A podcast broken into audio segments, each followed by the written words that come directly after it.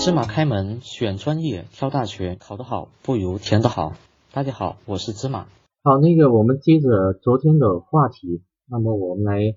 看一下，那么这个就是接下来我们讲两个啊，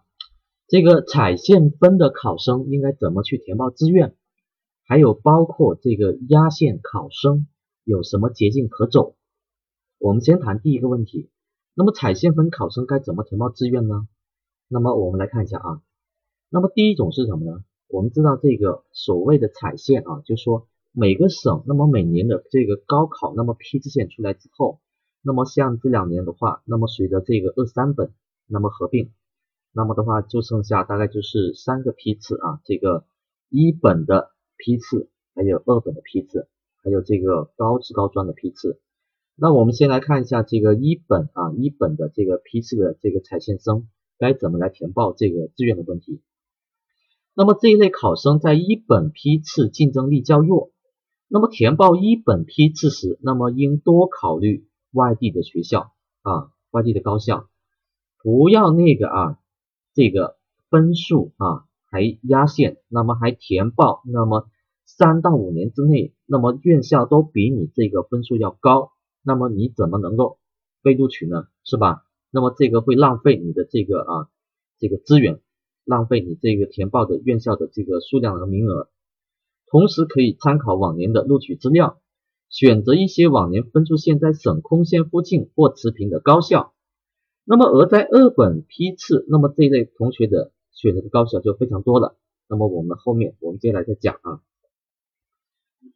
好，那个我们就来讲一下这个二本的采线生，那么该如何填报志愿？如果本地区的二本高校的录取分数比较高，那么这一类同学，那么想上二本院校，那么就应该选择一些什么呢？外地的高校啊，不要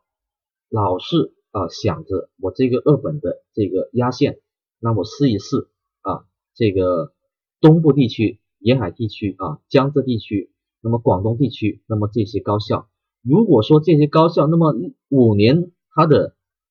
录取的平均分都比你省公线的二本的压线分要高，那么你要注意一下了啊，很可能你填报了，最后没有被录取，那么这也是一个比较常见的一个现象。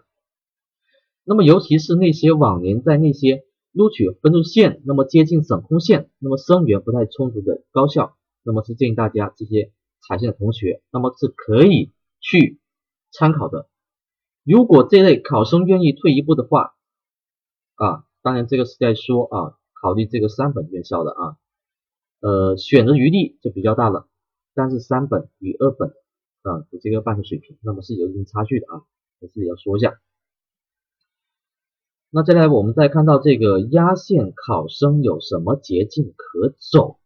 啊？每年都会接到一些同学家长的电话，那么向我咨询啊，这个压线分啊不高不下。啊，比较纠结，那么该怎么去填报呢？那么刚达到本科或专科各个分数段录取线的压线考生，填报志愿时更要慎重。考生可以参考一下前几年高校录取分数线，很多诸省会城市的综合院校，综合实力都很强，就是因为地域限制。导致每年录取分数线不高，或基本上每年需要招收二志愿和调剂志愿考生，所以压线考生啊可以考虑一下啊啊这个学校啊应该可以填报啊上面的这些学校啊，尽量争取那么不下滑一个录取的这个批次。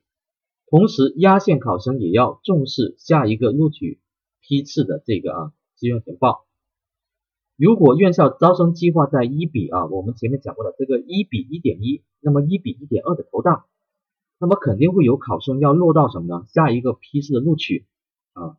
即使那么这个考生填报服从调剂志愿，也未必能保证在压线的批次录取。但是在本科二批和专科二批中，也有不少北京、上海等地的热门学校。有些学校和专业甚至录取分数超过所在批次的录取分数线。考生那么填报前一定要综合分析那么所填报的学校的信息。那么这个是老师给大家的一个啊建议。好，今天就讲这里。更多内容请关注微信公众号“芝麻高考”，感谢关注。